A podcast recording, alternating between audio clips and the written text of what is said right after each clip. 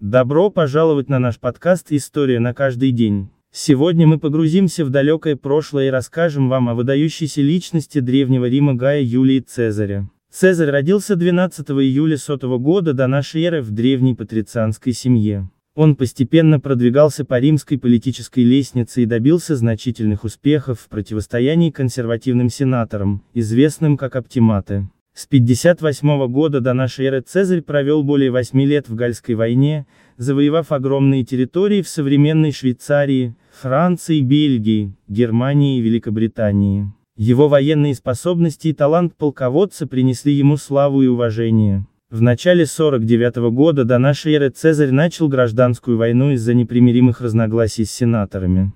За четыре года его армия разгромила сторонников Сената, собравшихся вокруг Помпеи, в различных сражениях в Италии, Испании, Греции, Африке, а также войска правителей Египта и Понта. Цезарь придерживался политики милосердия, однако он также казнил нескольких своих оппонентов.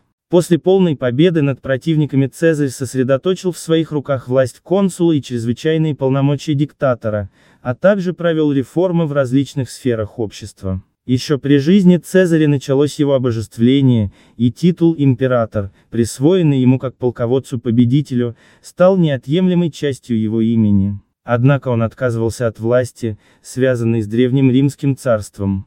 После убийства Цезаря группой сенаторов во главе с Марком Юнием Брутом, его внучатый племянник Гай Октавий принял его имя и стал первым императором, получив большую часть наследства по завещанию. В жизни Цезаря отношение к нему было разным, и эта традиция сохранялась в Римской империи, его имя обожествляли сторонники правителей, в то время как оппозиционеры восхваляли заговорщиков и жертвы Цезаря. Вплоть до средних веков и нового времени личность Цезаря оставалась очень популярной. Кроме политической и военной деятельности, Цезарь также был известным литератором. Его сочинения считаются классикой древнеримской литературы благодаря простоте и ясности стиля, и они используются при обучении латинскому языку. Название месяца июль во многих языках мира происходит от имени Юлия Цезаря.